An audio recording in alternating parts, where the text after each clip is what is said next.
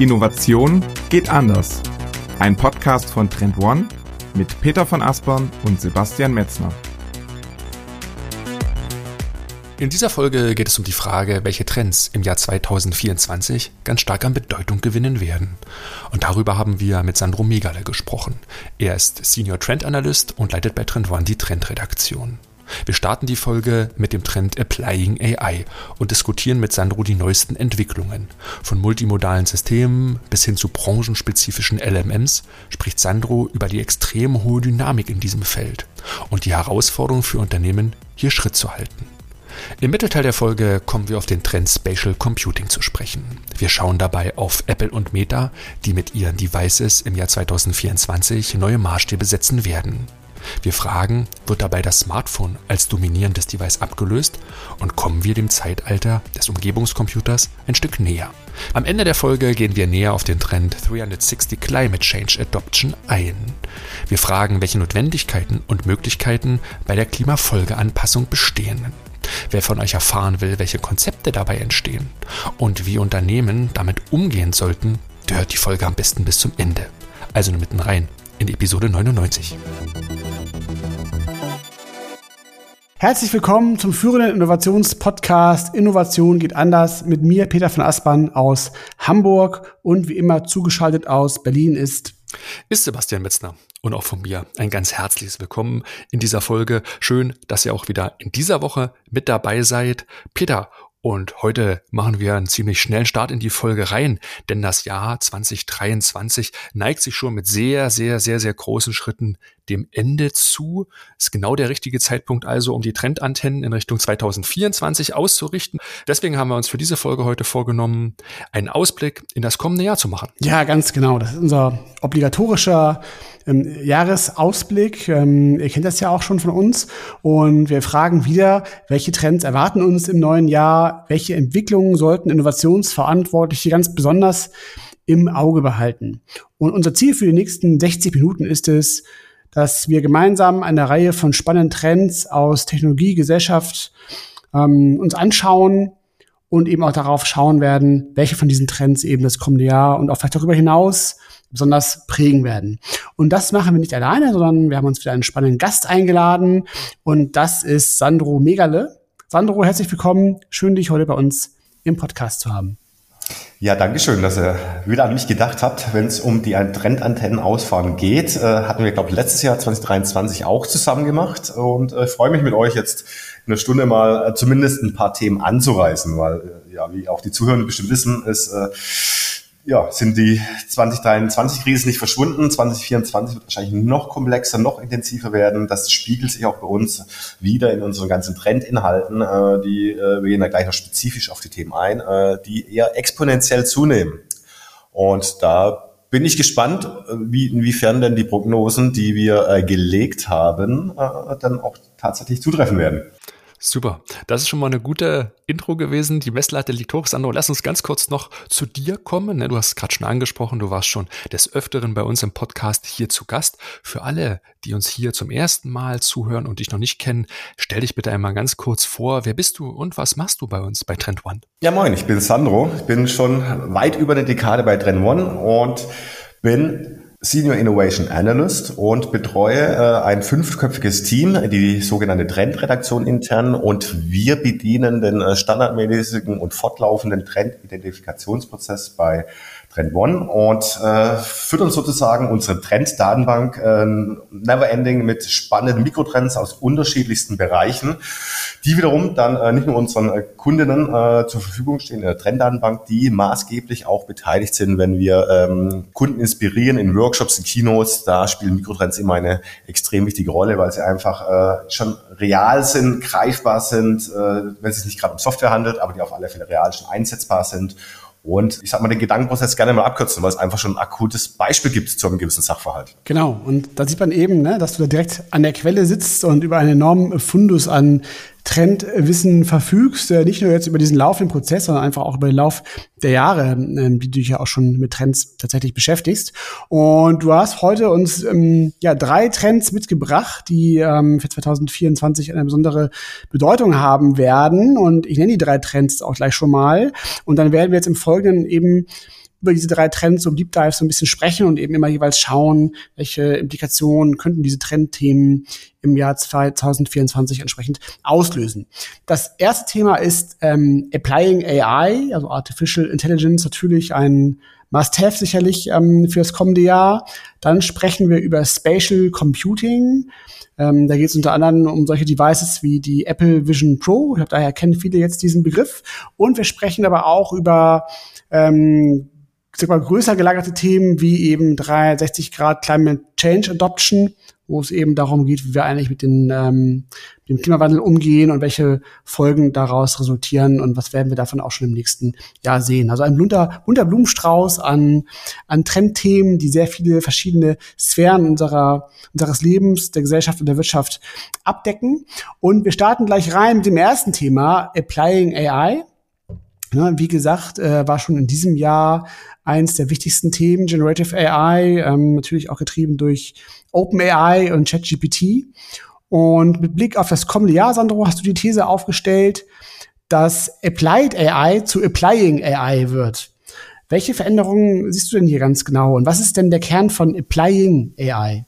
Ja, das ist natürlich ein kleiner Kniff eines Trendforschers, dass man versucht, mit, äh, ja, mit äh, genauen Bezeichnungen äh, ein bisschen für Irritation zu sorgen, weil wenn ihr euch mal umschaut ähm, und man spricht über Artificial Intelligence und inwiefern das denn in der Praxis schon angewendet wird, dann trifft man ganz häufig auf den Ausdruck Applied AI, also angewendete künstliche Intelligenz.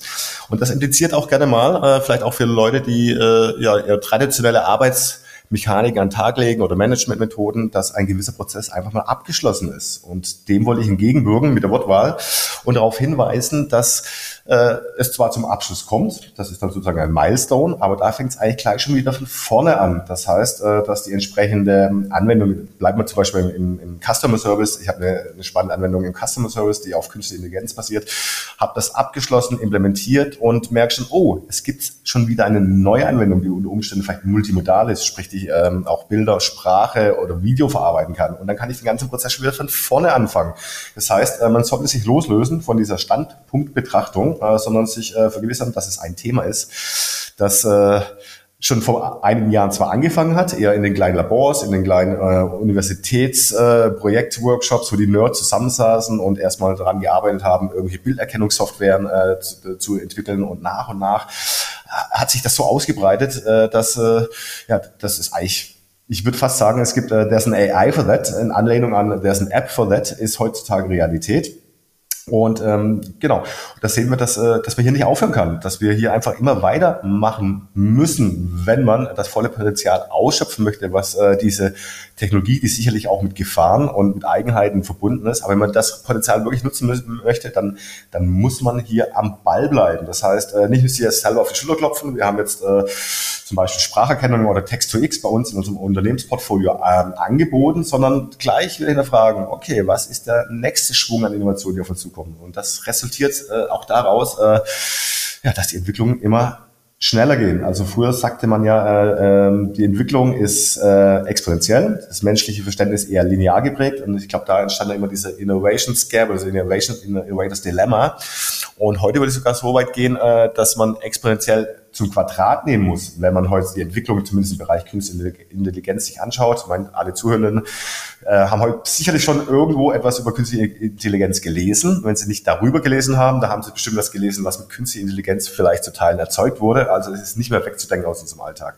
Deswegen ähm, werbe ich dafür, ähm, dass man äh, das auf dem Tableau hat, äh, dass es kein abgeschlossener Prozess ist. Ihr müsst äh, oder ihr dürft, weil das macht ja auch Spaß. Es ist ja nicht eine Pflicht. Äh, äh, es macht auch sehr viel Spaß mit diesem äh, krassen Tool Tools sich mal ein bisschen auszuprobieren. Äh, das ist auch eine These. Don't forget to play. Also nicht nur im Applyen heißt nicht nur äh, hart äh, in Projekten denken, Projekt ist abgeschlossen äh, und jetzt muss ich äh, das noch optimieren, indem ich eine neue künstliche Intelligenzanwendung damit reinbringe, sondern man muss auch Spaß dran haben. Und so kommt man dann nach und nach in einem iterativen Verfahren zum, ich sag mal, zu Setting, wo dann künstliche Intelligenz tatsächlich auch ihre Performance ausspielen kann. Ja, und dazu gehört natürlich auch Applying. Äh, das applied sich leider nicht selber, sondern äh, man muss auch äh, die entsprechenden Kompetenzen in-house haben. Und die kann man natürlich äh, in-house schon haben, wenn man vielleicht eher aus dem IT-Background kommt und äh, da schon ein bisschen bewandt ist. Man kann aber auch ganz einfach einsteigen. Ähm, hatte ich auch in diversen Trendcodes schon darauf hingewiesen, nämlich das Prompting, praktisch die, die Eingabe, das Eingabemedium, wie ich mit diesen künstlich intelligenten äh, Anwendungen, hauptsächlich Large Language Models, interagiere. Das ist das Prompting, ist sozusagen der Eingabebefehl. Und selbst mit diesen Eingabebefehlen kann man schon so viel experimentieren und so viel erreichen, dass ich gar nicht genötigt bin, bin, in Codes oder in, in Eins und Nullen zu denken, weil ich denke dann eher äh, im Syntax, ich denke in, in, in Logiken, ich denke in es gibt auch äh, unzählige kleine, äh, ähm, auf Reddit zum Beispiel, unzählige kleine Threads, die äh, mit ChatGPT, mit BART mit, äh, und mit anderen, ähm, anderen Anwendungen einfach schon ins Detail gehen, was man da erreichen kann, ohne dass man überhaupt ans Coding denken muss. Also das heißt, äh, die Ausrede, ähm, man hat nichts mit Computer am Hut, die zieht hier nicht ganz. Die zieht hier nicht ganz und deswegen kann, kann man hier schon früh einsteigen und äh, im Play-Modus dann sozusagen äh, die künstliche Intelligenz dauerhaft anwenden. Und so komme ich dann zu diesem Termini, äh, zu dem Terminus Applying AI. Das war auf jeden Fall schon ein tiefer Einstieg so in das Rabbit Hole. Ne? Ähm, ich kann das auch sehr gut nachvollziehen, was du sagst. Diese Schleifen, die man häufig geht, weil wenn man die Fülle an KI-Anwendung in dem letzten 10, 11, 12 Monaten sich anschaut, dann ist das ja eine ungeheure Flut, die auf uns, die in dem Innovationsbereich tätig sind, zugekommen ist. Fast täglich erblicken hier quasi neue Anwendungen, das Licht der Welt. Die kann man, wie du sagst, ganz niedrige Einstiegsschwellen, häufig sehr, sehr gut testen. Ich glaube, jeder von uns hat schon mal mit ChatGPT rumgespielt. Jasper ist ein gutes Thema. Runway, es gibt zig Anwendungen. Deswegen meine Frage, spürst du diese quantitative Häufung. Auch in deinem Job kannst du das eventuell sogar in Zahlen ausdrücken, diese Fülle an Möglichkeiten, die sich da jetzt ergibt. Also ich merke es erstmal ähm, sowohl auf qualitative Art und Weise, dass ich äh, viele, viele Inhalte zugespielt bekomme, die sich natürlich äh, mit dem Thema Artificial Intelligence im Allgemeinen auseinandersetzen. Ich habe mal kurz nachgeschaut. Dieses Jahr ähm, stand jetzt, also stand äh, November 2023 haben wir roundabout 2500 Mikrotrends angenommen. Und davon wiederum sind 619, die einen eindeutigen Bezug über unsere Verkontextung zu Artificial Intelligence haben. Das heißt, kurz Kopfrechner, also roundabout 25 Prozent haben schon direkt was mit künstlicher Intelligenz zu tun. Das sind eine Anwendung, äh, zum Beispiel eine API von der künstlichen Intelligenz und das Einsatzspektrum ist, ich sage einfach von bis. Wir fangen an bei äh, Healthcare und enden dann irgendwann äh, bei äh, Innovation, die durch äh, künstliche Intelligenz heute schon auch vorangetrieben werden kann. Also das Spektrum ist, ist unendlich. Deswegen ich äh, referiere nochmal auf meinen, auf meinen Spruch, nämlich there's an AI for that. Und ich glaube, das ist das muss man sich mal vor Augen halten. Ähm, es gibt auch eine spannende ähm, Datenbank, ähm, Advanced äh, Innovation bietet die an. Äh, ich glaube auch ein Unternehmen hier aus Hamburg. Und da können wir tagesaktuell sehen, welche neuen KI-Services denn, denn das Licht der Welt erblicken. Und ähm, im Zuge unserer Verifikation, unserer quantitativen Verifikation, habe ich auch mal darauf geschaut und die haben schon 6.500 KI-Anwendungen. Und das braucht man ja kein, ähm, kein Mathematikgenie sein, äh, wenn man nur versucht, ansatzweise, ich sage mal 10% und 15% sich zu erfassen und nur ansatzweise versucht, das äh, auf den auf die Tauglichkeit äh, im Praxisalltag äh, zu überprüfen, dann ist man schon, dann ist man schon im Apply. Äh, in dem Sinne, dass man erstmal äh, damit konfrontiert ist, sich mit sehr, sehr vielen spannenden Tools auseinanderzusetzen und die zu überprüfen. Ist es dann tatsächlich das Tool, das mir diesen Mehrwert, sprich diese repetitiven Aufgaben zum Beispiel äh, entnimmt? Ich kann mich dann ja kreativen Aufgaben lösen, äh, äh hin, äh, zu, hinzuwenden. Und da ist einfach äh, so viel, da ist so viel Zug hinter dem Thema und wenn wir jetzt ein bisschen aktueller auf, auf äh, ich sag mal, das Wochengeschehen eingehen, ich glaube, da ist am äh, Anfang der Woche noch etwas ähm, ja, Intensives passiert. Und zwar gab es die erste Entwicklerkonferenz von OpenAI und Sam Altman, der CEO, hatte da noch ganz ganz locker und, und flapsig angekündigt, ja, äh, dass bald jeder seine eigene GPT erstellen kann. Und es wird dann aller Voraussicht nach sowas wie einen App Store für GPTs geben. Und, und alle wissen hier bestimmt äh, in diesem Podcast, was äh, der eigentliche Erfolgsfaktor an dem iPhone war. Das war nämlich der App Store. Und mal schauen, ob das gleich oder die gleiche Mechanik sich dann auch nochmals äh, auf ähm, ChatGPT beziehungsweise das Angebot von OpenAI niederschlägt, die mittlerweile äh, bei 100 Millionen Nutzern liegen und zwei Millionen Entwicklern, die da mitwirken. Und wenn man sich das mal vorstellt, ich glaube, ähm, da dürfen wir auf einiges noch gespannt sein, auch an Quantität, was auf uns da einprasselt.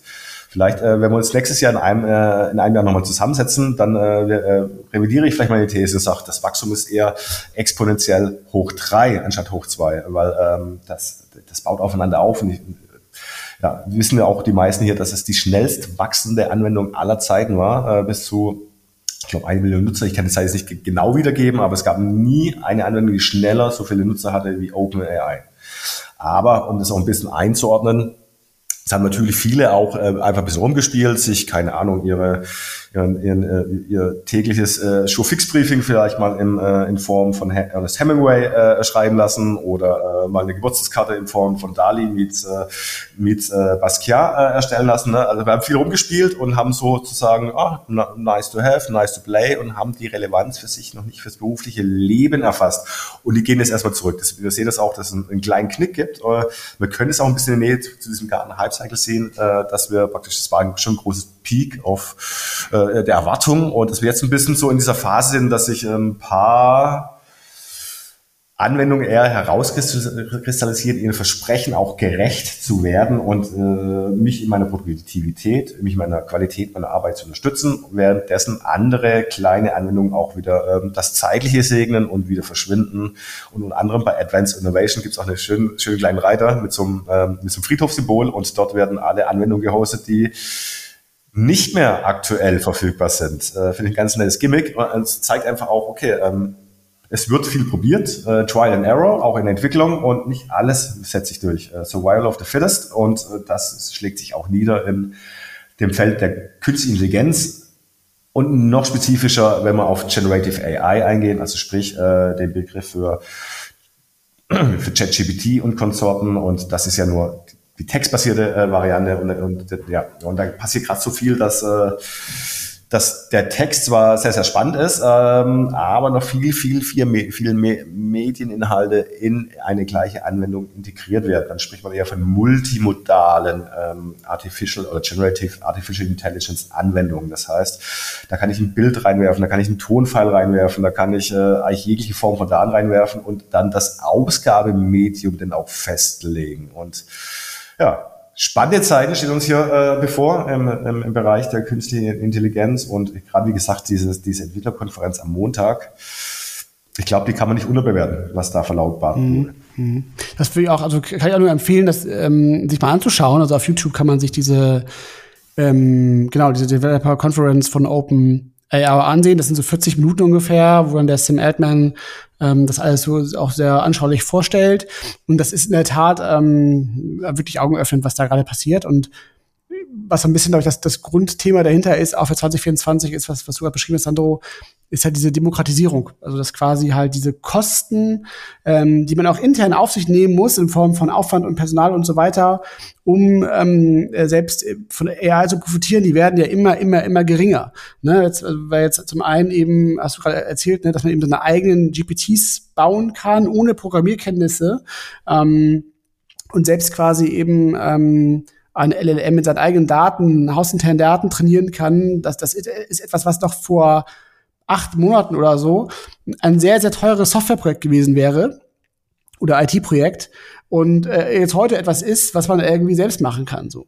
Ne? Und, und das, das ist schon, schon wirklich äh, erstaunlich. Und das andere, was ja auch noch kommt, ist ähm, der Rollout von dem Microsoft Copilot, ne, wo dann ja quasi dann auch, ähm, auch wieder ist ja die gleiche Technologie jetzt wie OpenAI, ähm, weil die Unternehmen sind ja ähm, äh, verbunden, ähm, was ja dann ja auch in der Office Suite entsprechend dann Einzug erhalten wird. Jetzt erstmal aktuell, glaube ich, nur bei sehr großen Organisationen, aber dann auch Anfang nächsten Jahres ähm, wird es dann auch für kleinere ähm, Abnehmer zur Verfügung stehen. Und das wird auch nochmal so, so, so ein Sprung sein, wo dann AI auch in den Alltag schwappt so. Aber ich glaube, was auch nochmal spannend ist, habe ich jetzt mich gerade gefragt, was du erzählt hast, wenn man mit so einer dynamischen Innovationslage konfrontiert ist, und davon muss man ja ausgehen, dass es auch noch so weitergehen wird, also diese, dieser enorme technologische Fortschritt, was ist dann eigentlich die richtige Antwort auf Organisationsseite, um damit umzugehen. So, also, frage ich mich selber gerade, weil früher hatte man ja, als jetzt ähm, ähm, Personal Computer aufkam und, und das Thema Digitalisierung in die, die Arbeitswelt kam, dann wurden ja IT-Abteilungen erschaffen.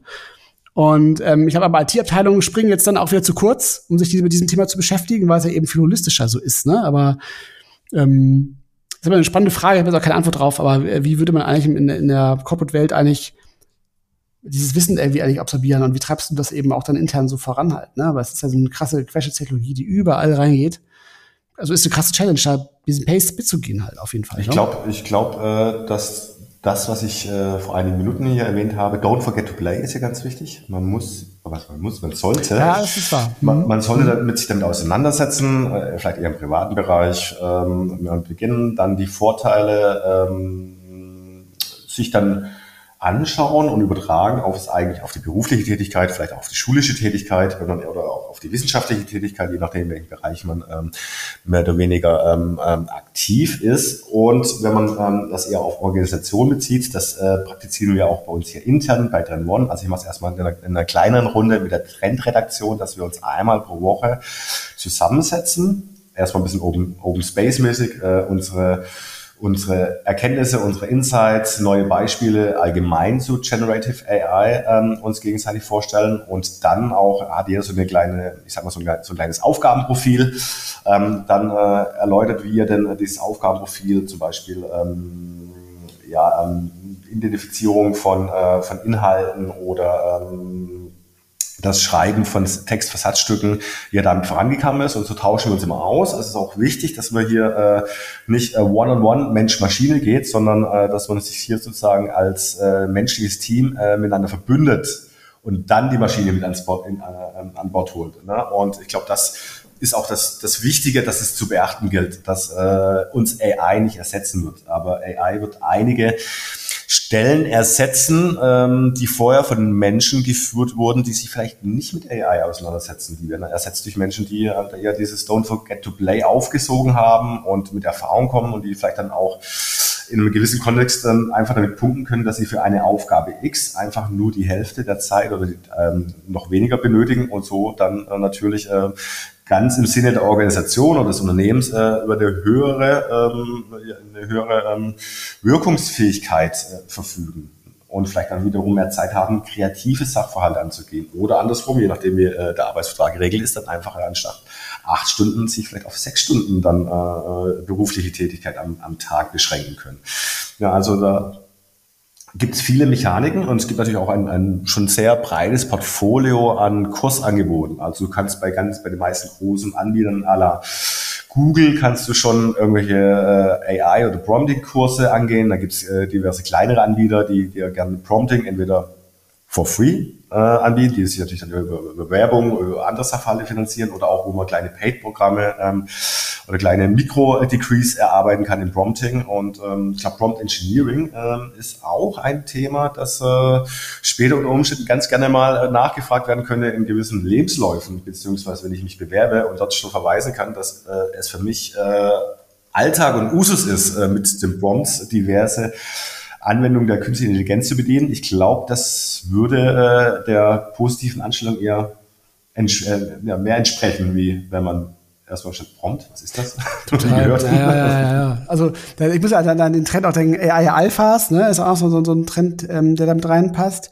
Aber ich wollte gerne noch mal zum Schluss vielleicht noch mal auch auf einen Aspekt auch eingehen, ähm, den ich auch nochmal sehr, sehr interessant fand und der, glaube ich, auch vielen gar nicht so präsent ist, nämlich auch die Tatsache, dass man mit AI nicht nur ja an Texten arbeiten kann oder irgendwelche Mockups von von ähm, Produkten oder Software so generieren kann, sondern auch tatsächlich ähm, funktionale Designs ähm, entwickeln kann. Und auf diesen Aspekt würde ich gerne mal mit dir ähm, eingehen, weil das etwas ist, was glaube ich vielen gar nicht so bewusst ist, dass auch das inzwischen schon möglich ist mit, mit ähm, Gen AI. Ja, da würde ich erstmal ähm, noch eine Stufe vorher anfangen. Also ähm, wenn wir uns mal die Produktentwicklung anschauen heutzutage, ähm, wie die funktioniert in verschiedenen Branchen, ähm, dann hat es gewisse Entwicklungszeiträume, äh, die so standardmäßig veranschlagt werden.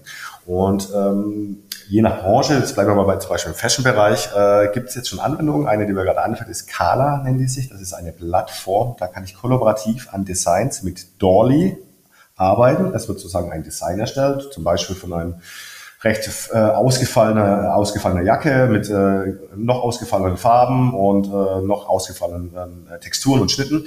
Und das ganze Team kann dran arbeiten. Das ist erstmal schön. Dann steht erstmal ein, ein schönes äh, digitales äh, Produkt. Und das Spannende ist hier, dass praktisch diese diese Kala-Plattform direkt äh, mich vernetzt mit Herstellern aus aller Welt. Das heißt, äh, ich entwerfe ein Produkt, ich kann mir sofort berechnen lassen, was es in der Herstellung kostet und kann im nächsten Schritt in der Plattform schon die Produktion anstoßen. Und das stellt euch mal vor, ihr kennt ja alle ähm, die Zyklen, äh, die im Fashion-Bereich äh, anhängig sind. Ähm, ich glaube, dass du mit solchen Mechaniken sogar die Fast Fashion, also die äh, entsprechenden Anbieter schlagen kannst. Ich glaube, da war der Turnus so um die zwei Monate und ich glaube, mit AI-Anwendung kannst du erstmal in der normalen, designbezogenen Produktentwicklung noch mal schneller sein und ähm, noch schneller going to market sein. Und das ist sozusagen noch die Low-Hanging Fruit. Und ganz richtig, was du sagst, Peter, sind uns auch verschiedene ähm, Innovationen aufgefallen, wo es auch um das funktionale Design geht. Also da geht es nicht nur darum, schön auszusehen, sondern zu funktionieren, einen gewissen Zweck zu erfüllen. Und da würde ich auch gerne mal mit einem Beispiel ähm, hier einsteigen und das sehr gut zur Verdeutlichung dieser These taugt nämlich ähm, einen Tomatenpflückroboter, der von einer Schweizer Universität in Zusammenarbeit mit einer niederländischen Universität entwickelt wurde. Und das Spannende hier ist, dass äh, die ganz offen rangegangen sind an, ähm, an ihr Vorhaben. Sie wollten erstmal, sie wussten ungefähr, sie wollen so einen Roboter entwickeln, äh, der im Agrarkontext funktioniert und haben das dann mal so postuliert. Und dann hat, äh, ich glaube in dem Falle, äh, GPT, äh, äh, ChatGPT vorgeschlagen, dann konzentriert euch doch auch mal auf Tomaten. Die kann ich, die kann man gut greifen mit den und den äh, Technologien, mit den und den Materialien. Und so hat praktisch dieser Algorithmus schon in der Funktion, also zu Beginn des Designs, die Funktion mitbedacht und gibt hier schon funktionale Vorschläge. Und das haben wir natürlich dann zum Ende exerziert. Das hast du so einen Tomatenpflückroboter für Gewächshäuser, der ganz, äh, ganz sanft sozusagen die Tomaten abpflücken kann. Und äh, ja, aber das schließt sich natürlich spannende Fragen an, ne? wenn man dieses funktionale Design sieht. Also es ist ja schon eine Form von Innovation und äh, da können wir gerne auch ein bisschen philosophisch werden, inwiefern denn AI denn äh, innovativ ist äh, als Schöpfer, hat AI eine schöpferische äh, Fähigkeit. Ne? Da, da kann man ganz, ganz schnell ins Philosophische ab, äh, abdriften. Da gab es auch schon, ich glaube, letztes oder vorletztes Jahr gab es da schon die ersten äh, Gerichtsverhandlungen in den USA. Da hat nämlich jemand sowas schon gemacht und hat mit der künstlichen Intelligenz äh, verschiedene Verpackungsdesigns äh, entwerfen lassen. Und da gab es einen Gerichtsstreit, ob denn das Patent an die entsprechende AI geht ne? oder an äh, den Bediener. Ne? Und das sind Themen, ich glaube, da werden sich ganz, ganz viele ähm, Rechtsabteilungen, viele, viele Unternehmen und äh, auch von Erfinderinnen und Erfindern mit auseinandersetzen. Okay, ist es denn wirklich meine schöpferische Tätigkeit oder ist es einfach äh, eine schöpferische Tätigkeit, die ermöglicht wurde dadurch, dass ähm, riesige datengetriebene, intelligente Modelle einfach das Wissen der Welt neu zusammengefasst haben, neu kontextualisiert haben und mir einfach dann zur Verfügung stellen. Also spannende, spannende Frage, gibt es auch keine Antwort drauf, aber in dem Bereich bewegen wir uns schon. Und wenn wir noch ein bisschen spezifischer werden, habe ich auch in diversen Trendcalls schon immer drauf referenziert, weil ich es auch mega spannend fand. Ne? Und ich glaube, damals war Google mit DeepMind noch ganz vorne. Ähm, da ging es um diese Proteinfaltung. Äh, also ihr wisst ja, Proteine sind ja drei komplexe 3D-Objekte, die je nach äh, Anbinden verschiedener Aminosäuren gewisse Faltungen eingehen und hochkomplexes Thema. Und Google Liebern hat es geschafft, äh, hier einfach schon äh, die Entwicklungszeit bzw. die Vorhersagezeit so exorbitant zu minimieren und vorauszusagen, dass das sich schon niederschlägt auf die Entwicklung von hochmodernen äh, ähm, pharmazeutischen Produkten. Ne? Und äh, das ist dann schon eher die Rocket Science. Das gleiche sehen wir auch in der Materialforschung oder in, äh, in, der, in der chemischen Industrie. Äh, anstatt jetzt ähm, diverse Stoffe zu synthetisieren und zu testen, äh, kann so eine entsprechend ähm, aufgesetzte AI einfach mal 10.000 verschiedene Kombinationen durchexperimentieren und dann vielleicht nur äh, aus diesen 10.000 mal 50 auswählen, die dann tatsächlich in einen analogen Versuchsprozess überführt werden, was wahrscheinlich Entwicklungskosten in Summe X mit 6 bis 7 Nullen äh, einsparen wird äh, und äh, natürlich dann auch das Going to Market natürlich nochmal extrem schneller machen wird. So, ne? Und da bin ich gespannt, was uns da noch blüht und da wird auch einiges 2024 auf uns äh, zukommen. Ja. Ja, glaube ich auch. Also was du gerade sagtest, ist ja auch, also man, man kann da jetzt auf jeden Fall auch in, in, in größere gesellschaftliche und, und philosophische Diskussionen definitiv einsteigen. Ich glaube auch, dass die auch weiter getrieben werden werden, auch im, im, nächsten Jahr, weil natürlich aktuell die Geschwindigkeit, äh, mit der auch zum Beispiel sich das Rechtssystem anpasst an diese neuen Heran Anforderungen, aber auch wie sich Arbeitswelt anpasst, wie sich Prozesse anpassen, wie Firmen funktionieren. All das ist ja aktuell überhaupt natürlich nicht synchron mit der Entwicklungsgeschwindigkeit von AI, könnte ja auch, kann auch gar nicht so sein. Aber wir werden eben ganz viele Anpassungs Prozesse und auch Verhandlungen sehen, auch im gesellschaftlichen Kontext Verhandlungen sehen, wie wir damit eigentlich umgehen müssen. So, ne? Das glaube ich auch, dass das im nächsten Jahr ähm, nochmal auf uns abstrahlen wird. Aber da steigen wir jetzt nicht ein, sondern wir gehen zum nächsten Thema, Sebastian, das auch mindestens genauso spannend ist. Genau, ne? Also wir könnten uns weiter hier Deep Dive-mäßig eingraben in das Thema und noch stundenlang reden, ne, über die branchenspezifischen LMMs zum Beispiel. Das hat alles durchaus Relevanz. Stellen wir gerne hinten an. Wer mehr darüber erfahren will, kann gerne an podcast.trendone.com und schreiben. Wir sind jederzeit bereit, da mit euch in den Austausch zu gehen und gehen tatsächlich weiter zum nächsten Thema. Spatial Computing, Sandro, ist die Überschrift. Den Trend hast du im Juli 2023, ich habe extra mal nachgeguckt, in einem deiner Trendcalls begonnen zu skizzieren. Der Begriff, den gucken wir uns gleich nochmal ein bisschen genauer an, aber du hast vor allen Dingen das äh, Wirken und die kommenden Aktionen von Apple mit der Vision Pro so ein bisschen in den Mittelpunkt gestellt dieses Trends. Lass uns gern mal in Spatial Computing eintauchen. Was sagt der Begriff aus? Welche Veränderungen, welche Dynamiken spürst du, die vor allen Dingen für 24 jetzt vor uns liegend relevant werden? Ja, sehr, sehr spannendes Thema. Ähm und was ich auch hier spannend finde in diesem Kontext, äh, wie die meisten Zuhörenden äh, wahrscheinlich schon vernommen haben, tendiert äh, der Trendforscher gerne mal zu Anglizismen, äh, nämlich Spatial Computing. Aber das ist mal ein Fall, wo ich die deutsche Übersetzung sehr, sehr gut finde und sehr, sehr zielführend, nämlich der Umgebungscomputer. Das sagt nämlich ganz, ganz viel aus, dass, äh, dass äh, die Computerpower äh, nicht mehr in, äh, ja, in meinem Laptop oder meinem Tablet oder irgendwas gebunden ist, sondern dass es sozusagen herausspringt auf die reale Umwelt. Deswegen Umgebungscomputer ist eine ganz gute Eselsbrücke, um sich die Funktionalität von Spatial Computing erstmal zu erschließen. Und damals, zu diesem Trendcall, ähm, hieß es tatsächlich auch Spatial Applications, noch nicht Spatial Computing. Äh, das lag daran, dass wir äh, schon ganz, ganz viele Beispiele hatten, ähm, die diese Mechanik schon ähm, mitgedacht haben und äh, Anwendungen ähm, offerieren, die zwar auf dem Smartphone basieren, ähm, also ein Beispiel wäre ähm, Snapchat, die es zum Beispiel ermöglichen, gewisse Sehenswürdigkeiten mit ähm, Augmented Reality, äh, äh Reality Inhalten zu überlegen und dass ich zwar nur im Smartphone rezipieren kann ähm, und dann mit meiner Community auch teilen.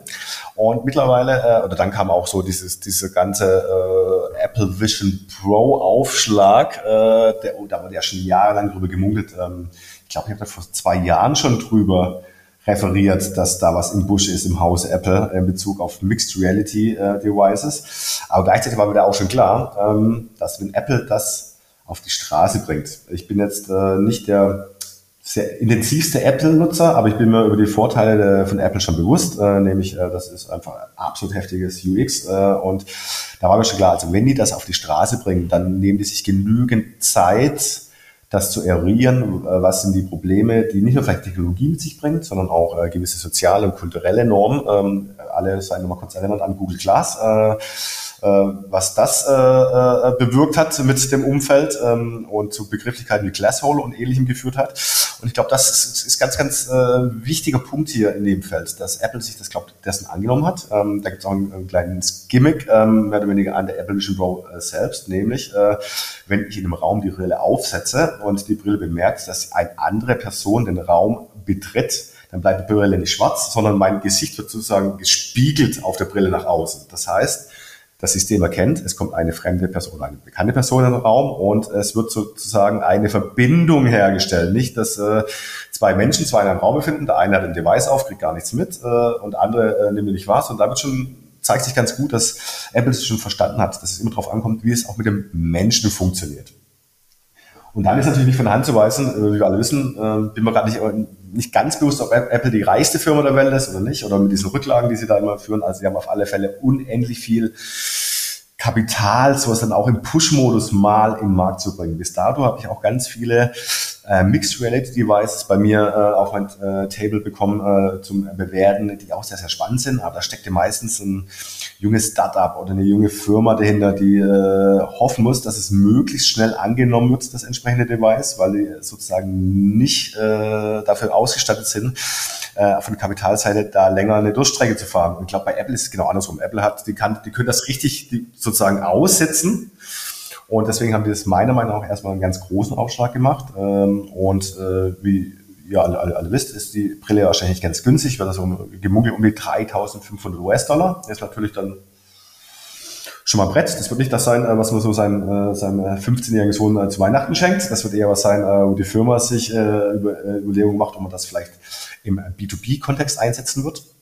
Und das glaube ich, dass das auf alle Fälle ein Thema sein wird, in dem Sinne, dass medial super viel darüber berichtet werden wird ähm, und dass die ersten Anwenderinnen äh, damit schon Erfahrungen sammeln. Und ich ähm, ein bekanntes Unternehmen äh, von mir äh, aus München, die hatte den Zugriff schon auf die Apple Vision Pro und durfte im Rahmen eines exklusiven äh, Developer ähm, Events schon mal äh, richtig hands-on machen und äh, die waren begeistert äh, von der Qualität ähm, und ähm, mir wurde auch mitgegeben, dass es sozusagen äh, ja, möglich ist, mit diesem neuen iPhone 15 dreidimensionale Videos aufzunehmen oder Bilder, die man auch als Hologramm sozusagen in einer erstaunlichen Qualität über die Apple Vision Pro wieder rezipieren kann. Das heißt, äh, mal ein bisschen nostalgisch werden, diese, diese Star Wars äh, äh, Projektion, die R2D2 raushaut, äh, die sind bald mit Apple Vision Pro auch für uns privat möglich. Bloß wird da vielleicht nicht Prinzessin Lea ausgespielt, sondern äh, der Kindergeburtstag, äh, der neunte Kindergeburtstag äh, von vor 20 Jahren können wir dann sozusagen nochmal in 3D nachspielen lassen. Das ist ja. natürlich eher die Konsumentenanwendung, ist, ähm, ist die Brille natürlich auch ob das Preis ja eher schon für, für, für Unternehmen ähm, geeicht. Ne? Und ähm, und da gibt's so, also fängt natürlich beim Design an, ja, dass man ein kollaboratives Design fahren kann, dass man interaktiv an virtuellen Modellen zusammenarbeiten kann, auch gerne. Aber was würdest du sagen, so, ähm, nochmal also, also im Kontext, ähm, ganz kurz, ähm, also es gab ja auch schon früher auch ähm, andere auch ähm, Mixed Reality Brillen, ähm, HoloLens zum Beispiel. HoloLens, ja. genau. Also ist das ist das die gleiche Kategorie oder ist das anders? Und was ist anders an, an dem Ansatz von Apple im Vergleich zu dem, was es auch schon vorher gab? Weil die Frage dahinter ist so ein bisschen, ist dann Apple da tatsächlich ein First Mover oder eigentlich wieder eher so ein Follower, wie sie es ja sonst immer sind, weißt du, dass sie eben was aufgreifen, was es schon vorher gab, aber dann stark verbessert auf den Markt bringen? Oh, beides würde ich sagen in dem Falle. Also es sind erstmal von der nüchternen Betrachtung her sind sie Follower. Äh, die haben ein Konzept, sprich wir erweitern die, die reale Umwelt mit digitalen Inhalten, äh, die diese realen oder analogen Objekte nicht nur belagern, sondern auch mit interagieren. Das haben sie natürlich sozusagen kopiert, aber glaube, von der, von der User Experience, ähm, ich hab, muss, muss gestehen, ich habe es selber noch nicht aufgehabt, aber was mir berichtet wurde, muss es ähm, sehr, ähm, sehr einzigartig sein und die verbauten Komponenten, die ich so wahrgenommen habe, sind auch von höchster Qualität. Ähm, anscheinend kommen die ersten äh, Lieferanten schon nicht mehr hinterher, diese, äh, diese ähm, hochauflösenden Displays zu produzieren, was unter Umständen auch zu Produktionsengpässen führen könnte. Und was halt natürlich von Hand zu weisen ist, ist, dass Apple äh, natürlich äh, das Device einbaut bzw. einfließen lässt in ein unglaubliches Ökosystem. Ne? Wenn wir mal zurückgehen auf, äh, auf meine These mit diesen kleinen ähm, ähm, äh, innovativen Unternehmen, die gerne mal so ein Device auf den Markt bringen, die haben halt nicht diesen App Store im Hintergrund, die haben halt nicht eine Community an Designern, die schon gewohnt sind, mit großen Macs äh, an Designobjekten zu arbeiten, wo praktisch die Datenformate schon aufeinander ähm, ab oder aneinander andocken können ohne Problematiken. Ne? Man kann jetzt schon mit dem Vision OS oder mit dem Vision OS System jetzt auch schon ohne die Brille zu haben, schon Inhalte programmieren und damit rumspielen, um sein Produkt- und Serviceangebot mal, sag ich mal, in der Mixed Reality äh, Option mal durchzuspielen. Das ist natürlich also ich würde sagen, äh, der, der richtige Win ist, dass Apple das auch natürlich mit seinem Ökosystem vernetzt und ähm, da ganz, ganz viel ja, möglich sein wird. Ne? Das ist das eine. Dann ähm, gibt es natürlich auch sowas wie, wie Fans, die natürlich jedes Apple-Produkt natürlich gerne äh, aufsaugen, hat natürlich ein bisschen was mit, äh, ja, wie soll ich sagen, Identitätsbildung zu tun, hat schon was mit der Markenbindung. Und ich glaube, da gibt es dann, ich nenne es jetzt einfach mal Fanboys, ich glaube, da werden noch ganz viele hinterher sein, die das Device einfach haben wollen, weil es von Apple ist. Und spannend in dem ähm, Kontext ist auch noch, ähm, als die Vision Pro veröffentlicht wurde, ich glaube, das war diese Apple Keynote, äh, wo äh, Tim Cook die vorgestellt hatte, dass die meisten Abrufzahlen eindeutig aus äh, China kamen. Das heißt, äh, die Brille ist natürlich schön, wird meistens auch an eher europäisch, amerikanisch angehauchten äh, Menschen gezeigt, aber ich glaube, der wahre Zielmarkt ist vielleicht auch eher Kulturen, die dem, ähm, die dem äh, futuristischen Technologien eher offener sind und ähm, ähm, und ich glaube, dass, dass Apple natürlich äh, das auch weiß und äh, natürlich äh, äh, sich dahingehend auch schon positioniert hat. Und das wird spannend zu beobachten sein, äh, wie Apple Vision Pro sich hier schlägt. Ähm, aber ich möchte jetzt ja keine Apple-Werbeveranstaltung machen. Ähm, Ganz aktuell gibt es natürlich auch ein, ein neues Device, äh, äh, zwar auch vom amerikanischen Anbieter, äh, von Meta, mit der Meta Quest äh, 3, die jetzt herauskam, auch ein Standalone-Device, die das eher so, äh, ich sag mal, eher für Hobby- und äh, normale Endanwenderinnen ähm, offeriert. Ähm, und da ist es auch schon viel, viel möglich, was ents äh, entsprechend die, Vision, äh, die Apple Vision Pro kann. Das war eher so ein Einstiegsmodell, aber es haben ja so zwei richtig dicke Anbieter, die das in den Markt pushen. Meine, Meta hat natürlich schon mit seinem äh, Metaverse-Abenteuer nicht, nicht wenig Geld. Äh, ich sag mal so ein bisschen verpufft, äh, verpuffen lassen. Man sagt nicht, das Geld ist nicht weg, das haben jetzt nur andere. Auf alle Fälle haben andere jetzt ein bisschen mehr Geld durch, äh, durch, äh, durch Meta, die äh, sich mit dem Metaversum da so ein bisschen ähm, nicht verspekuliert haben, aber vielleicht zu früh auf ein Pferd gesetzt haben. Aber auf alle Fälle, die, An die Anbieter sind so groß, die werden das Thema natürlich pushen. Die haben genug, ähm, dem große Kataloge an Inhalten. Und da haben wir schon mal zwei Beispiele, die das sein können. Und es gibt noch ein ganzes Ökosystem nur an ähm, Devices, die natürlich alle diese ähm, Analogie zu Brillen haben, ne, die natürlich dann äh, verschiedene Technologien sind, die da ja aussehen wie normale Sonnenbrillen, dann welche, wo ich mich eher so aller ähm, Apple-Version in der Skibrille abschirme von der realen, äh, realen Welt. Ähm, da gibt es ganz, ganz viele Konzepte. Du hast jetzt eben gerade schon noch Meta, Meta genannt, ne? also als weiteres Beispiel, weil in der Tat, das ist jetzt ja nicht nur ein Thema, wo Apple alleine ähm, unterwegs ist und ähm, ich glaube auch, also was du sagtest, ne, dass eben jetzt im nächsten Jahr die, die Brille ja sehr teuer wahrscheinlich sein wird und man dann erstmal versucht, so ein Ökosystem aufzubauen an Entwicklern und dann vielleicht die, die, ähm, der Tipping Point vielleicht auch erst dann 25 möglicherweise so ist, wenn es in den Massenmarkt so geht. Ähm, das, das, das teile ich auch so, also dass da eben dann noch so ein bisschen so ein Fragezeichen dahinter sein kann. Aber lass uns doch mal ganz kurz auf, auf Meta gehen und auch auf Metaversum. Ähm, weil was ja auch spannend war, ist, ähm, dass Apple ja seinerseits das Thema Metaversum ja in keinster Weise erwähnt. Also das, das kam ja in der ganzen Präsentation und Positionierung von diesem Device überhaupt gar nicht vor, was ja irgendwie auch ganz, ganz spannend ist. Oder? Ich glaube, das würde ich eher aus Marketingperspektive sehen. Ich glaube, äh, Metaversum mhm. als Begriff ist ein bisschen verbrannt. Mhm. Ne, der, das gab ja diesen großen Hype, wo alle dachten, wir brauchen uns äh, gar nicht mehr physisch und analog zu sehen. Wir, wir driften nur noch in irgendwelchen spacigen 3D-Welten ab. So, ne? Das war natürlich so ein bisschen verfrüht, diese Ansage, ne? und da wurde dieses entsprechende, äh, dieses entsprechende Term ein bisschen verbrannt, dass äh, es, glaube ganz schlau ist, sich nicht dieses Thema auf die, auf die Fahnen zu schreiben, wobei ich auch damals schon geworben habe, dass ein Metaversum an sich nicht eine Virtual Reality Welt sein muss, wo ich mich total immersiv versenke. Ein Metaversum ist ein äh, mit diversen Informationen angereicherte Realität und die muss äh, nicht in Virtual Reality ähm, nur in Virtual Reality funktionieren, sondern kann auch in Augmented oder Mixed Reality oder in dem Überbegriff Extended Reality in meiner Realumgebung funktionieren. Und da gibt es ein ganz schönes Beispiel, ähm, beziehungsweise eine ganz schöne These oder Konzept und das nennt sich Wahrnehmungsgemeinschaften. Das heißt, wenn entsprechende Trägerinnen von entsprechenden Devices, die gewissen gewissen äh, sozialen Communities zum Beispiel äh, zugehörig sind oder äh, gewissen Tribes, äh, die sehen dann vielleicht die reale Umwelt ähm, mit anderen ähm, digitalen Overlays. Ne? Das mag es Design sein, das mögen Botschaften sein, das mögen politische Botschaften sein. Das heißt, äh, es gibt praktisch Wahrnehmungsgemeinschaften in Zukunft oder können es geben, äh, die einfach die Realität anders äh, oder marginal anders sehen, äh, wie wir es heute sehen. Wenn wir heute rausschauen, sehen wir alles gleich. Ne? Und, und mit diesen Devices kann diese Realität nochmal ein bisschen modifiziert werden. Und was wir schon kennen, also dieses Filterbubble oder Echo Jammer äh, in den sozialen Medien könnte sich ein, ein to-be-defined Begriff dann auch bald auf unsere reale Umwelt beziehen, dass es sozusagen ähm, ja, Wahrnehmungsgemeinschaften gibt. Und jetzt überlegt euch mal, ähm, die Apple Vision Pro, die kommt auf den Markt und äh, es gibt Anwendungen, ähm, die mir einen eindeutigen Mehrwert verschaffen in, im Alltag. Sei es Navigation, sei es Shopping, sei es äh, was auch immer. Und ich habe nur Zugang zu dem Ökosystem, wenn ich diese Apple Vision Pro habe. Dann entsteht aber ein ganz großes äh, FOMO, ist mal im Metaversum spreche, nämlich äh, Fear of Missing Out, dass ich einfach ausgeschlossen bin von der, von, von der Realität, die ich spannend finde. Und das wird spannend sein. Auf, mal, mal schauen, ob Apple dann auch so ein bisschen diese Walled Garden, äh, äh, diesen Walled Garden Ansatz auch fährt, wie wir es von App Store kennen, oder ob es ein bisschen offener wird. Also spannende Zeiten, äh, was uns da bevorstehen, äh, mit diesen ganzen neuen Devices äh, zur Extended Reality.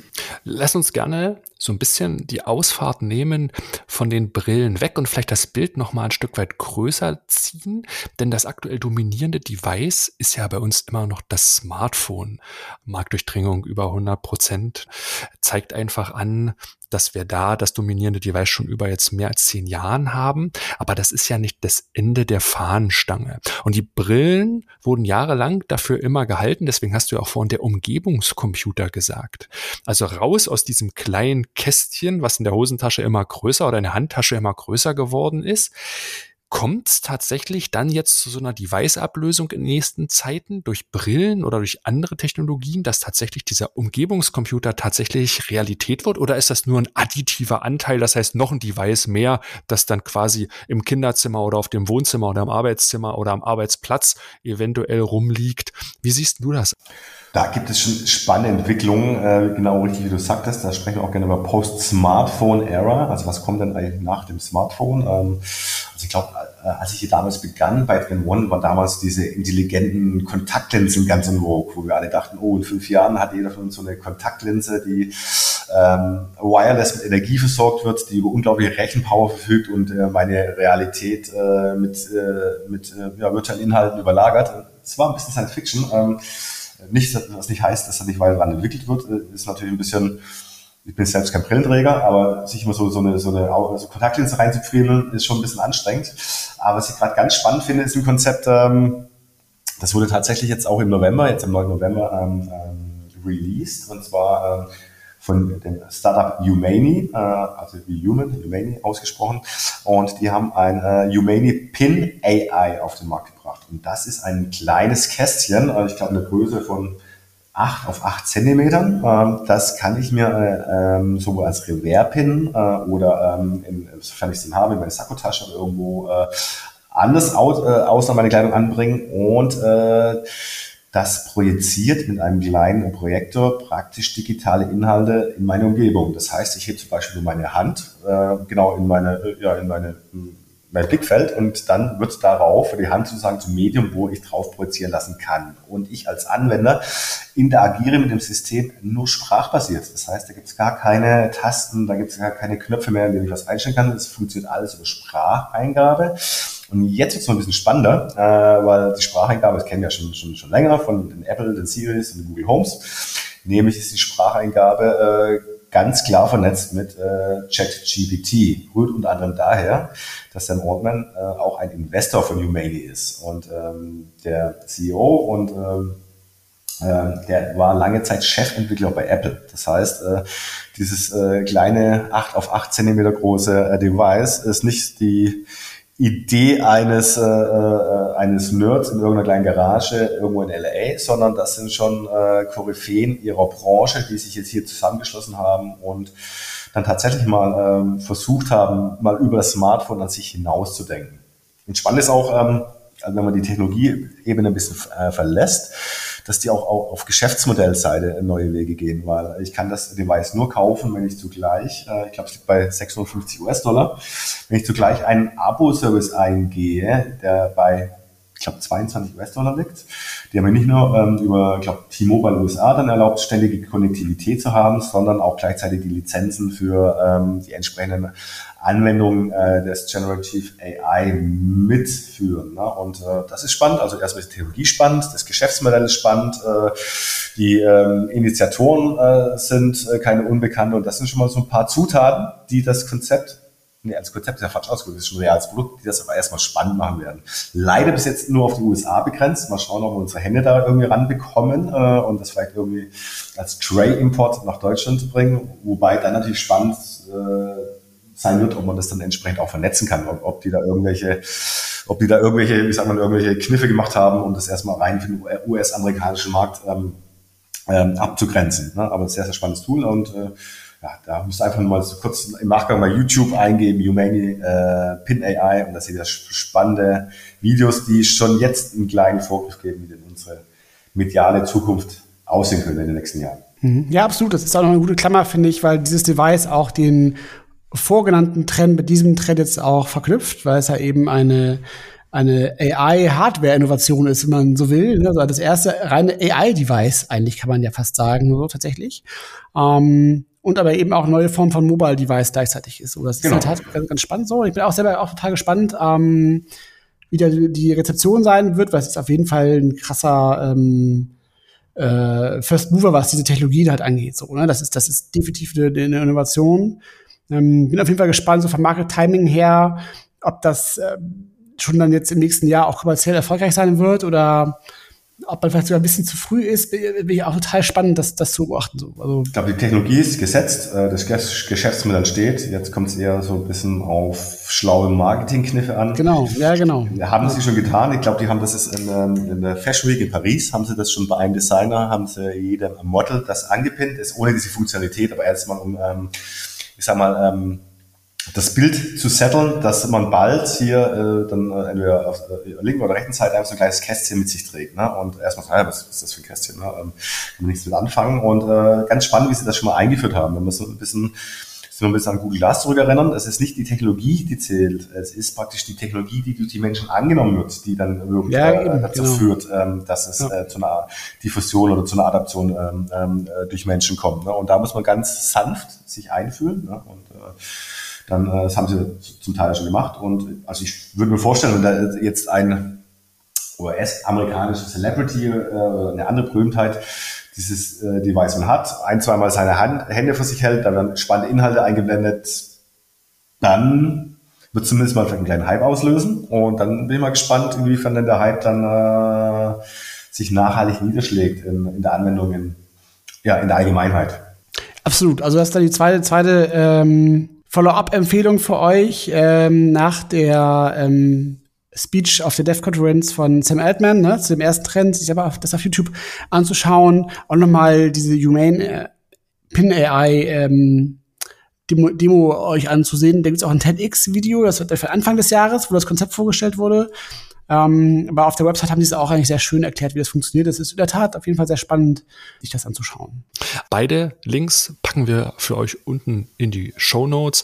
Dann könnt ihr da hochklicken und euch die Inhalte gleich direkt anschauen. Sandro, ganz kurz nur die Frage, wie gehen Unternehmen damit um? Wir teilen ja am Trendradar immer in drei Bereiche rein. Äh, Watch, beobachten, Prepare, vorbereiten oder Act.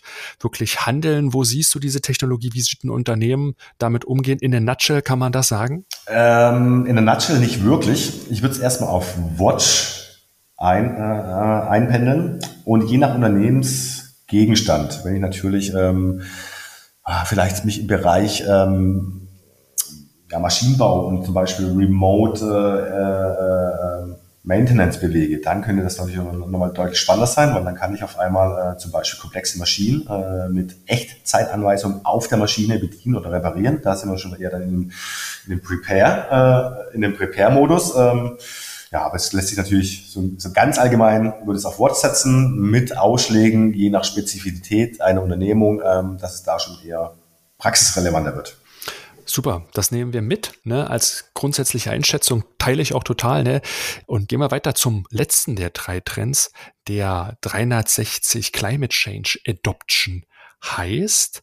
Das Thema des menschengemachten Klimawandels ist sicherlich eines der relevantesten Themen die wir uns als Menschheit äh, widmen müssen. Und deswegen ist nochmal so ein Stück weit die Frage, was ist aus Sicht 2024 für dich relevant, auch jetzt an Veränderungen, die dort auf uns zukommen? Warum hast du es 360 Climate Change Adoption genannt? Ja, erstmal habe ich auch, ähm, als ich darüber referiert habe, ähm, bewusst menschengemachter Klimawandel auf, nur auf Klimawandel umgemünzt, weil ich mich gar nicht diese Diskussion aussetzen möchte, ob der Mensch jetzt in welcher Form denn da beteiligt ist, das muss jeder für sich selber entscheiden. Ähm, ich glaube, die, die Fakten sind recht eindeutig, aber die Diskussion möchte ich jetzt gar nicht an, ähm, ähm, ansteuern. Aber was nicht von der Hand zu weisen ist, ist einfach, ist, der Klimawandel ist da oder man ist sprechen auf eine Klimakatastrophe ähm, und wir müssen uns auf verschiedensten Ebenen darauf vorbereiten, dass da äh, etwas auf uns zukommt, beziehungsweise haben es auch schon gemerkt dieses Jahr. Äh, ich kann mich nicht erinnern, dass ich äh, mal ein Jahr hatte, das so gesäumt war von äh, Highscores, sei es Temperaturen, sei es Waldbrände, sei es Dürren, sei es äh, allgemein Wetterextreme. Ne? Es gibt natürlich noch ein paar Gegenbewegungen, die sagen, ja, 1998 da ein bisschen mehr gebrannt, mag sein. Aber wenn man das auf einem globalen, ähm, auf einem globalen Skala anschaut, dann ist es eindeutig, äh, die Extremwetterereignisse nehmen zu. Und damit äh, auch äh, die ganzen Auswirkungen, die wir uns als Gesellschaft oder auch als, wenn man es ein bisschen größer sagt, als Menschheit ausgesetzt sehen. Und leider muss ich sagen, dass ich äh, der einzige mit, dass wir dann nicht mehr viel in Anführungszeichen reparieren können, dass es von heute auf morgen wieder gut wird, sondern wir müssen uns mit diesen Folgen auseinandersetzen. Und mit diesen Folgen setzt man sich auf verschiedenen Ebenen auseinander. Erstmal kann man bottom-up oder top-down sich das denken. Ne? Top-down äh, sehen wir, sehen wir gerade, ähm, wie schwierig es ist, äh, angesichts eines doch recht offensichtlichen Problems, die ganzen ähm, institutionellen Akteure zusammenzubringen, äh, an einen Tisch zu bringen, äh, Entscheidungen zu treffen, die unbequem sind, die viele berühren ähm, und ja auch bedingt durch den politischen Betrieb, der vielleicht eher ein bisschen Kurzfristigkeit, sprich Wahlperioden, ähm, wichtiger sieht als ähm, äh, nachhaltige Ergebnisse, kommen wir da nicht wirklich voran. Ja, das heißt, äh, man muss sich loslösen, dass das nur die Staaten machen. Dann die nächste Ebene sind halt Institutionen, sprich Verbände, ähm, Unternehmen, andere, äh, andere Träger, die können sich hier schon vorbereiten. Ähm, das heißt, wenn wir auf Unternehmensebene bleiben, was bedeutet äh, ähm, der Klimawandel bzw. dessen Folgeprozesse für meine Unternehmung sind, sind entsprechende Lieferketten unter Umständen in Gefahr, ähm, sind Produktionsstätten unter Umständen in Gefahr. Aktuelles Beispiel aus diesem Jahr war, ich glaube von VW, war in Slowenien eine komplette VW-Produktionsanlage überschwemmt, da ging gar nichts mehr. Ne? Das heißt, äh, auf einmal ist der Klimawandel schon auch in meiner Produktionshalle, mag vielleicht auch aufgrund der geografischen Lage ein bisschen spezifisch gewesen sein, aber es ist nicht von der Hand zu weisen, das wird uns alle berühren auf unterschiedlichen Ebenen. Jetzt muss man sich äh, darauf vorbereiten und es gibt natürlich so zwei, drei Themen, die da besonders äh, relevant sind und das erste ist, äh, natürlich, es wird immer wärmer werden. Ne? Immer wärmer ist erstmal, muss ich, als Kind fand es immer toll, lange Sommerferien, Sonnenschein, Jubel, Trubel, Heiterkeit, ähm, aber leider äh, leben wir auch in, äh, in einer Gesellschaft, die immer älter wird und mit äh, dem Älterwerden wird auch Hitze eher ähm, zum Problem oder zu einem Übel. Und den sehen wir uns ausgesetzt. Das heißt, äh, wenn wir uns bei, beim Punkt eins bleiben, ähm, was, wie gehen wir mit der Hitze um? Ja, wir sehen das ähm, zum Beispiel in europaweit. Äh, der Mittelmeerraum heizt sich deutlich schneller auf wie alle anderen Re Regionen in Europa. Ne? Da bin ich auch mal gespannt, wie sich das weiterentwickelt. Äh, ähm, zum Beispiel ähm, Italien dauerhaft über 40 Grad den ganzen Sommer durch. Das ist das eine, ne? wenn man das eher größer sieht. Aber wenn man bei uns mal auch in die Städte geht ähm, und schaut, äh, was sich da tut, dann sehen wir, dass dieser Hitzeinseleffekt, äh, getrieben durch enge Bebauung, durch äh, Bodenversiegelung und durch andere Mechanismen, dass, dass wir einfach äh, ja, sozusagen in Glutöfen in, in Städten sitzen werden. Und da muss man jetzt schon Strategien entwerfen, wie man dagegen vorgehen kann, um die Bevölkerung zu schützen. Da gibt es ein paar Beispiele, die das schon proaktiv angehen. Ich glaube, Wien ist da ganz weit vorne, die jetzt äh, sozusagen schon nicht nur Trinkstationen öffentlich zugänglich eingerichtet haben, um den Flüssigkeit, äh, Flüssigkeitshaushalt zu regeln, sondern auch schon kühl, sind so Kühlplakate, wenn ich mich richtig erinnere, die so, so, so Wassernebel auswerfen, wo man erstmal abkühlen kann. Aber auch in Hamburg äh, wurde hier schon äh, Sachverhalte genommen, äh, die dementsprechend, nämlich da durften zum Beispiel Obdachlos in kalte Kirchen gehen, um sich da abzukühlen. Ne? Das sind erstmal so low-hanging fruits, wie kann man damit umgehen? Ähm, genau, wenn man so ein bisschen technologischer sieht, ähm, kommt mir jetzt gerade eine Anwendung aus Barcelona in den Kopf. Äh, da kann ich mir mit einer App berechnen lassen, wie und wann ich die schattenreichste Strecke durch mein Viertel laufen kann. Das heißt, ich gebe einfach meine Route ein, ähm, es wird berechnet, wann wie der Schatteneinfall ist. Das sagt mir vor, ja, Sandro, geh äh, von 16.32 Uhr bis 17.15 Uhr von, Stra von Punkt A nach B und du bist 0% Sonne ausgesetzt, obwohl noch Tag ist zum Beispiel. Ne? Das sind also ist die nächste intelligentere Variation, wie man äh, sich dem aneignen kann.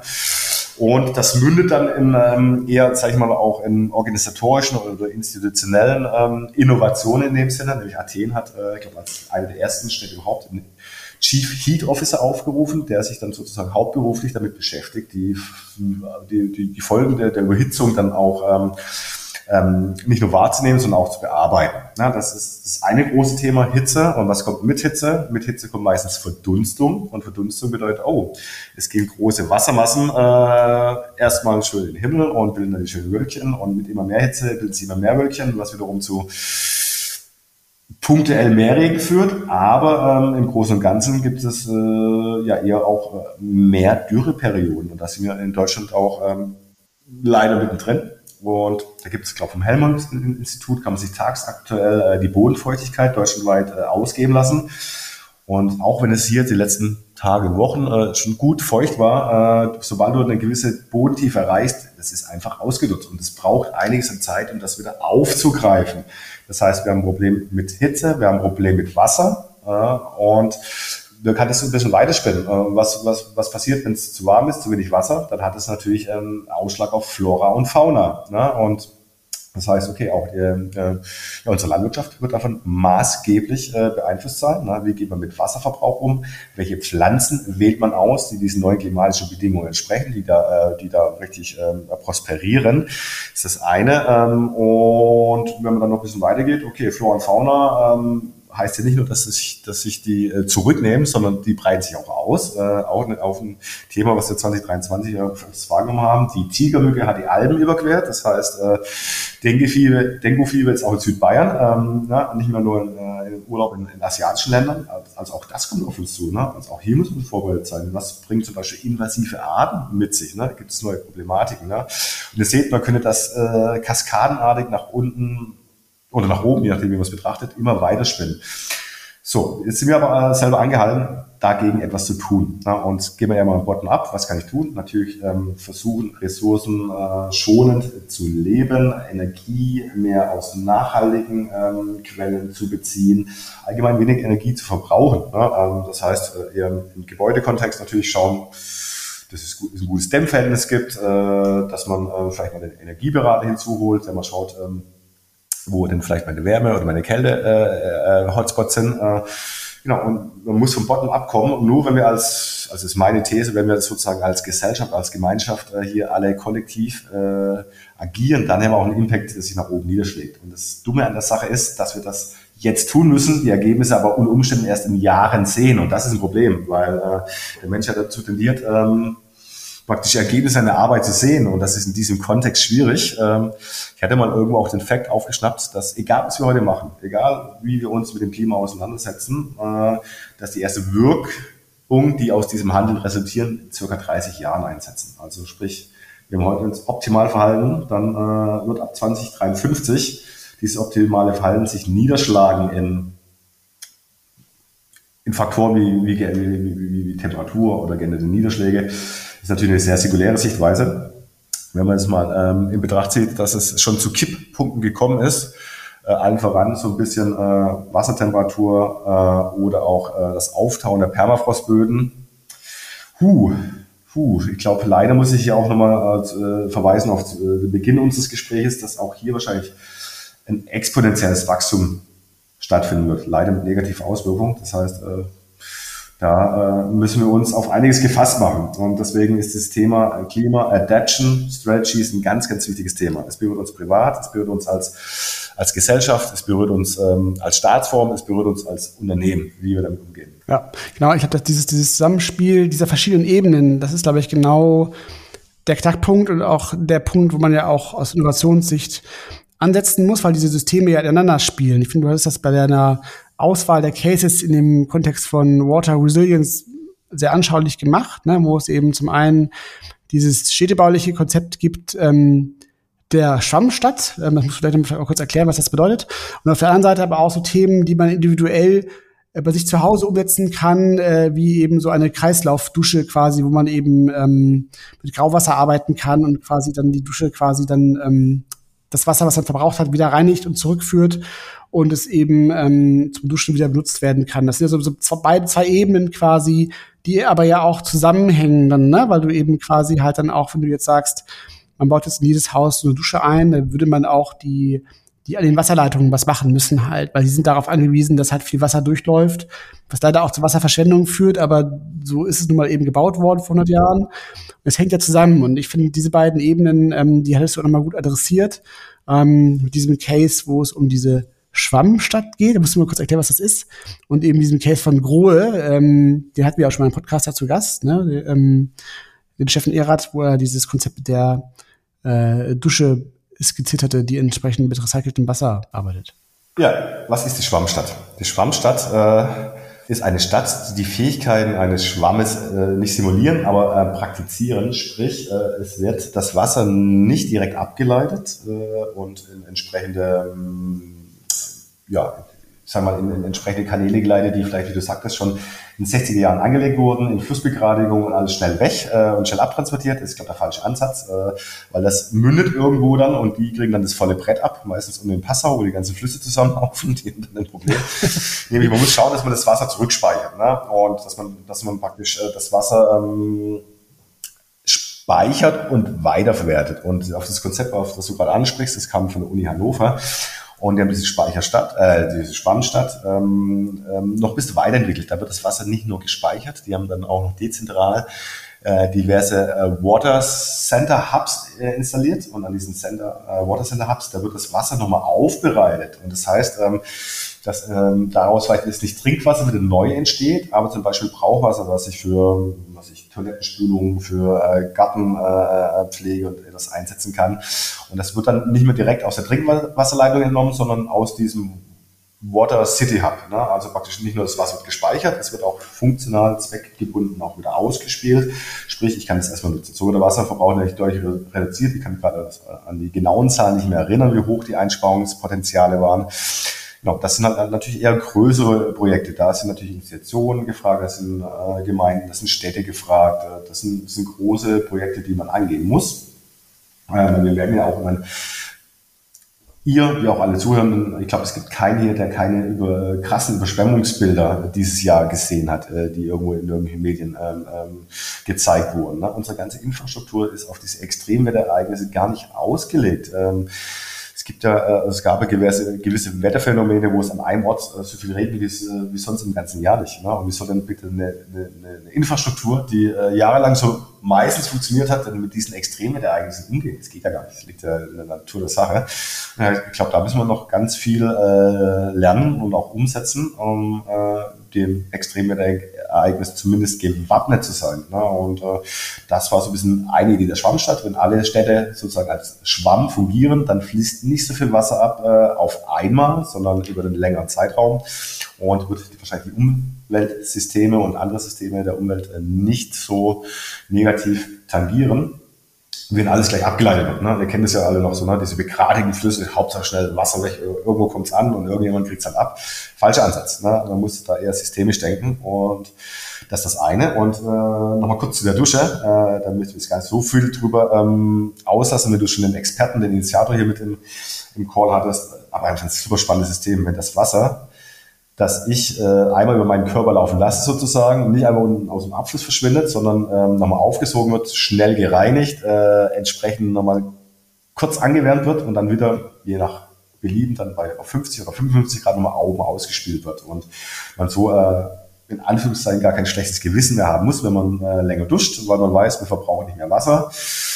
Und ich glaube, es sind auch einiges an, äh, an Kosten einzusparen. Ich glaube, der der Case, der da genannt wurde, war eine vierköpfige Familie würde mit diesem System 1300 Euro an Wasser- und Energiekosten sparen. Ne? Also für alle Leute, die vielleicht diesen nachhaltigen Gedanken noch nicht so ergriffen haben, die vielleicht eher ein bisschen kostengetrieben sind, die können wir mal vielleicht eher dann mit, mit so einem Einsparpotenzial auf monetäre Art und Weise erreichen. Und das wäre ein Beispiel für, für dieses Bottom-up, ne? Also Bottom-up in der Küche, Bottom-up im Bad, Bottom-up bei der, was ich bei der Autopflege oder wie auch immer. Wir müssen einfach da kollektiv zusammenarbeiten. Genau, diese große Überschrift Self-Sufficient Infrastructure habe ich bei dir gelesen, mal in den Folien, Sandro.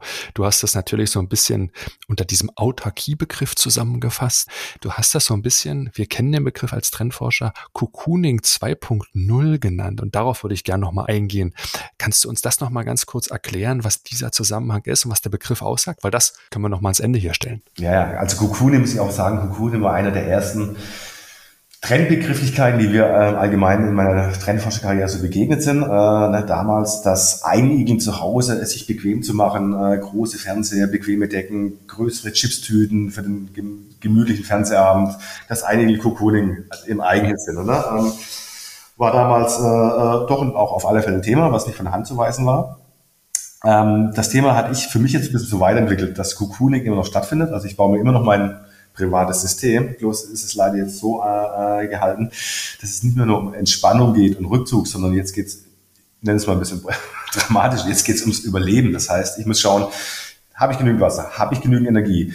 Ähm, ist meine, äh, mein Haus gut gedämmt, um, um, äh, ja, um Wärmeverlusten oder, oder Kälteperioden äh, gegenüber zu bestehen. Ne? Also das Cocooning heißt jetzt, jetzt bauen wir so richtig meine Höhle so aus, dass sie against all odds dann auch äh, besteht. Ähm, man kann es äh, sozusagen als ähm, eine positive Variante des Preppertums verstehen, ne, dass ich mich einfach darauf vorbereite, äh, es wird anders sein. Und ähm, man habt ja auch mitbekommen, es war vor zwei, zwei Monaten, als es diese Förderung gab von äh, der deutschen Bundesregierung, dass äh, Leute, die ähm, Solaranlagen aufs Dach bauen, mit einem Speicher versehen, einem Energiespeicher und einer Walletbox mit äh, dem Zugang E-Mobility Card, dass man sich da eine schöne KfW-Förderung äh, hat ähm, ergattern können. First come, first serve. Ich glaube, nach eineinhalb Stunden waren die, ich glaube, roundabout 300 Millionen Euro vergriffen und äh, Leute saßen Tag, also stundenlang davor aktualisieren, aktualisieren und haben keine Förderung mehr bekommen.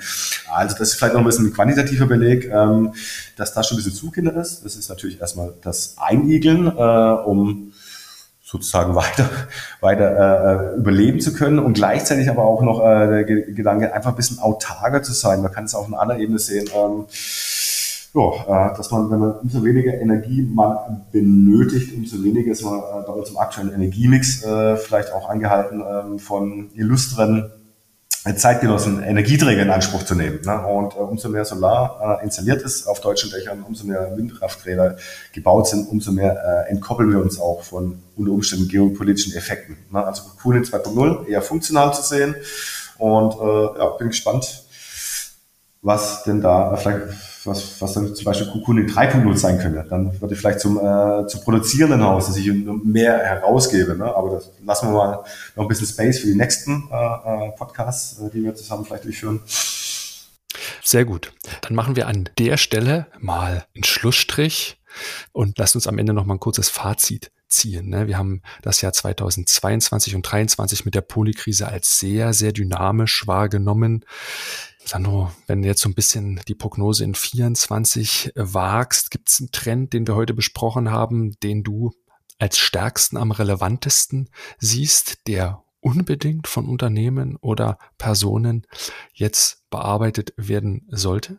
Schwierig, das so generell zu sagen. Aber wenn wir uns erstmal den Unternehmen nähern, dann auf alle Fälle Applying AI, weil es einfach den Alltag einer Unternehmung auf so vielen Ebenen berühren wird. Äh, sich das jetzt so komplett äh, an sich vorbei rauszulassen, könnte ein großer Fehler sein. Deswegen auf Unternehmen bezogen, auf alle Fälle Applying AI. Jetzt auf Personen und Gesellschaften bezogen da ist es, würde ich mal sagen, so ein Patchwork aus, aus mehreren Sachfällen, die ich genannt habe. Da würde ich jetzt eher mal sagen, dass Spatial Computing vielleicht eher nicht ganz so relevant ist, was wir genannt haben. Aber dass, dass natürlich die entsprechenden ähm, Themen und Subthemen des, äh, der Klimafolgeanpassung äh, für uns alle relevant sein werden und sind. Äh, und das, äh, ja, das wird auch nicht weggehen. Da werden wir auch die nächsten, nächsten Podcast-Folgen uns wahrscheinlich zu austauschen müssen. Ähm, und ich glaube, einen anderen Case, den, den wir jetzt äh, aufgrund der Fülle der Themen noch gar nicht so angesprochen haben, was wir noch ein bisschen berücksichtigen müssen, ist, äh, 2024 wird ein krasses Wahljahr werden mit vielen politischen Weichenstellungen. Ähm, US-Wahl, Europawahl, äh, drei Landtagswahlen in Deutschland. Ich glaube, dass wir uns auch ein bisschen darauf gefasst machen müssen, dass wir ähm, viel politischer Propaganda begegnen werden 2024 mit all seinen Auswirkungen und auch AI wird eine maßgebliche Rolle spielen, dass schon genutzt wird, um die Realität äh, zu modifizieren äh, und das wird auf alle Fälle ein großer Case sein. Und hier kommt auch wieder AI mit rein, weil AI hat natürlich nicht nur äh, die Fähigkeit, Sachverhalte zu verfälschen, sondern auch Sachverhalte zu entlarven. Das heißt, äh, wenn ich wenn ich sicher bin, gerne auf Tools zurückgreifen, die mal kurz äh, Quellen gegenchecken, die unter Umständen auch diese Deepfakes mal analysieren können. Ist es echt? Ist es äh, tatsächlich jemand, äh, der entsprechende Aussagen trifft oder ist es einfach äh, jemand, der äh, die Technologie beherrscht, einfach äh, ja, Propaganda per Deepfakes zu streuen? Also es gibt nicht das Thema, es ist ein breites Sammelsurium an Thema, äh, an Themen, die für uns alle relevant sein werden. Und bin gespannt, inwiefern dann, äh, oder, oder welches von diesen Themen dann, dann äh, sich in der Lebensrealität 2024 dann tatsächlich dann manifestieren werden. Ja, ich glaube, deshalb ist es auch ganz wichtig, dass wir kontinuierlich weiter dranbleiben an diesen Themen und sie weiter äh, beobachten. Und ähm, dazu äh, ist ja auch Sandro mit seinem Team der Trendredaktion da. Das ist sein Job, genau diese Trends weiter äh, für uns zu beobachten. Und ähm, ihr könnt auch davon profitieren. Äh, das wisst ihr ja. Über den Trendmanager habt ihr Zugriff, Zugriff auf die Inhalte und die Trends, die Sandro und sein Team laufend recherchieren. Und darüber kann man eben auch sehr gut beobachten, wie sich diese Themen weiterentwickeln. Und ihr könnt auch ähm, Sandro weiterverfolgen in seinem Format, dem monatlichen Trend Call, wo er ja immer auch dann die relevantesten Innovationen eines jeden Monats vorstellt und eben auch immer wieder Deep Dives macht zu aktuellen Trendthemen. Und darüber hinaus könnt ihr Sandro bestimmt auch persönlich kontaktieren. Sandro, wie kann man dich am besten erreichen, wenn man vielleicht einmal Fragen an dich persönlich hat? Natürlich über meine E-Mail ähm, kann man mich äh, gerne erreichen. Einfach mein Nachname megale.trendone.com, auch auf unserer Webseite einfach äh, zu erfassen. Gerne anschreiben, wenn ihr Fragen habt, äh, inhaltlicher Natur oder allgemein zu diesen Trendthemen, die wir hier diskutiert haben. Und das sind noch deutlich mehr im Köcher. Ne? Das, äh, das Jahr 2024 äh, birgt wahrscheinlich noch, noch viel, viel mehr Themen, als wir einfach hier zeitlich in, in diesem Format hier ähm, abhandeln können. Äh, deswegen gerne meldet euch, wenn ihr Fragen zur unmittelbaren und zur mittelbaren Zukunft habt und, äh, und äh, gerne auch wissen wollt, was denn so neue spannende Mikrotrends seid. Und deswegen von mir auch die herzliche Einladung nochmal in meinen Trendcall, der im Dezember nochmal stattfinden wird und nächstes Jahr dann äh, wieder durchgehend immer am ersten Donnerstag eines Monates, äh, falls da keine Feiertage oder andere äh, Verpflichtungen äh, entgegenstehen, immer erste Donnerstag eines Monats um 11.30 Uhr, eine Dreiviertelstunde äh, Druckbetankung mit Innovation und äh, Innovationsbeispielen. Seid alle gerne herzlich eingeladen. Sehr gut. Dann machen wir an der Stelle einen Punkt. Ein ganz, ganz recht herzliches Dankeschön dir, Sandro, für die Beispiele, für die Einschätzung, für die Trends, die du heute mitgebracht hast. War wieder ein Hochgenuss, muss ich wirklich sagen. Und wir hätten jetzt noch locker eine Stunde weitermachen können. Vielen Dank, dass du heute im Podcast hier bei uns zu Gast warst. Ja, da nicht, da nicht für. Uh, thank you for having me here again. Um, ähm, ja, dann lass uns mal das Jahr äh, erfahren und dann äh, schauen wir mal, was wir denn im, vielleicht im Recap zu 2024 dann in roundabout einem Jahr sagen können. Das machen wir gerne. Und dann sind wir am Ende der Folge angelangt. Wir danken euch fürs Zuhören. Wenn euch der Podcast gefallen hat, dann empfehlt uns gerne weiter an Freunde und Kollegen. Das freut uns dann immer sehr. Gebt uns gerne auch ein paar Sternchen bei Spotify und bei Apple. Das hilft uns einfach, diesen Podcast sichtbarer zu machen. Peter, und dann hören wir uns schon in zwei Wochen äh, wieder. Was ist geplant? Genau, dann ist Donnerstag, der 7. Dezember und dann erscheint tatsächlich die Folge 100. Also seid gespannt auf einen äh, bunten Blumenstrauß an genialen Themen. Und wenn ihr jetzt gleich schon Bock habt, noch eine weitere Folge zu hören, dann empfehlen wir euch die Folge 86 zum Thema Führt der Einsatz von KI zu mehr Nachhaltigkeit mit unseren Analystinnen Jessica Werner und Max Haverland, weil die Folge auch nochmal sehr gut diese beiden Aspekte klammert, die wir auch heute schon gehört haben, nämlich AI und Nachhaltigkeit. Das nochmal so als kleine Hörempfehlung, wenn ihr noch ein bisschen Zeit habt und noch mehr Themen aufnehmen könnt. Bis dahin dann erstmal alles Gute für euch, habt eine schöne Zeit und bis bald. Bis bald. Macht's gut. Tschüss.